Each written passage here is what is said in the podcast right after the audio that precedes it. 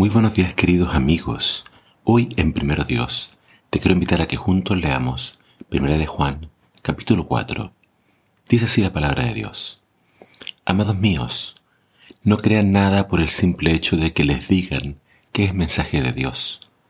Pónganlo a prueba primero, porque en este mundo hay muchos falsos maestros. Para saber si el mensaje que se nos comunica procede del Espíritu Santo, debemos preguntarnos, reconoce el hecho de que Jesucristo, el Hijo de Dios, se hizo hombre de verdad?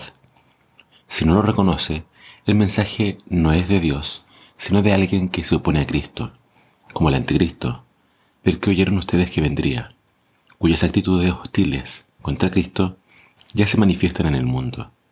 Hijitos, ustedes son de Dios y han ganado ya la primera batalla contra los enemigos de Cristo porque hay alguien, hay alguien en el corazón de ustedes que es más fuerte que cualquier falso maestro de este perverso mundo.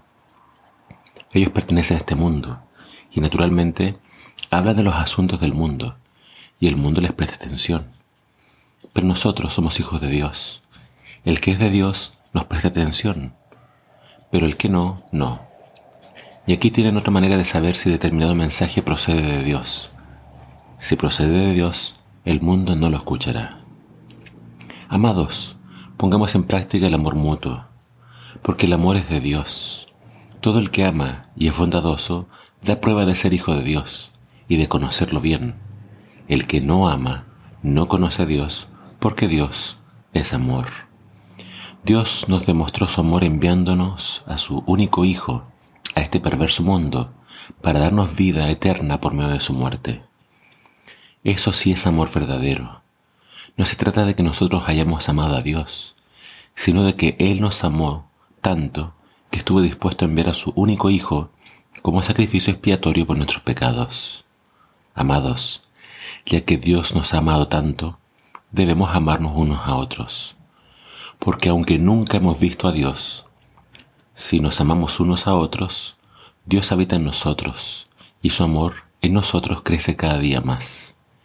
Él ha puesto su Santo Espíritu en nuestros corazones, como testimonio de que vivimos en Él y en Él y Él en nosotros. Además, con nuestros propios ojos vimos y ahora lo proclamamos a los cuatro vientos, que Dios envió a su Hijo para ser el Salvador del mundo. Si alguien cree y confiesa que Jesús es el Hijo de Dios, Dios vive en Él y Él en Dios. Sabemos cuánto nos ama Dios porque hemos sentido ese amor y porque le creemos cuando nos dice que nos ama profundamente. Dios es amor, y el que vive en amor vive en Dios y Dios en él.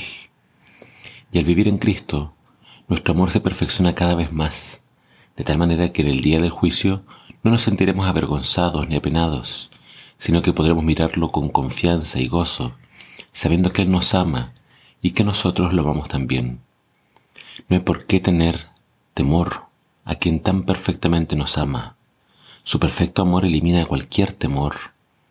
Si alguien siente miedo, es miedo al castigo lo que siente, y con ello demuestra que no está absolutamente convencido de su amor hacia nosotros. Como ven ustedes, si amamos a Dios es porque Él nos amó primero.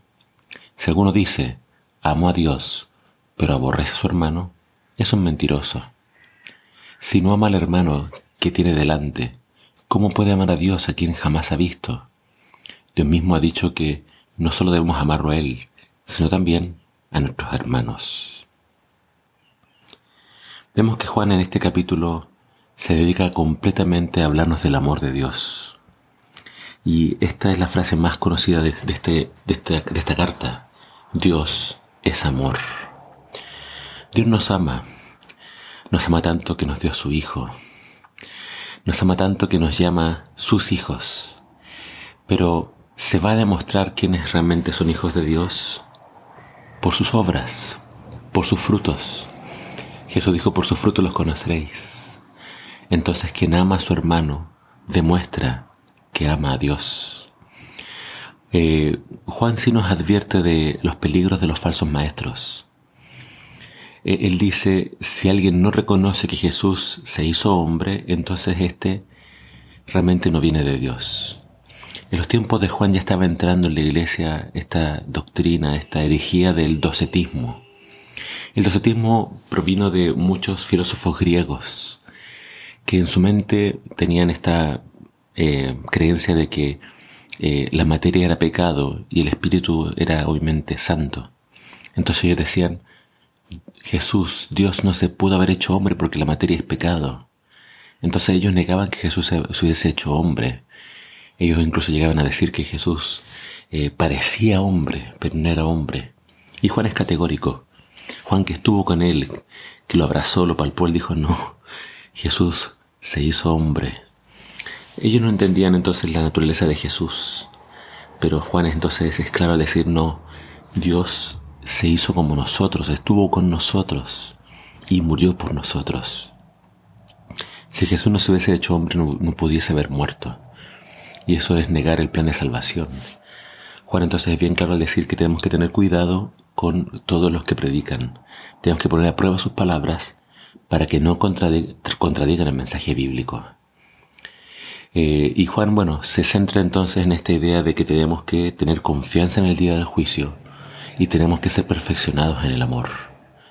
Que Dios nos ayude entonces a, que el amor sea real hacia Dios y hacia nuestros hermanos, para cuando llegue el día del juicio podamos estar firmes, confiando en su amor por nosotros.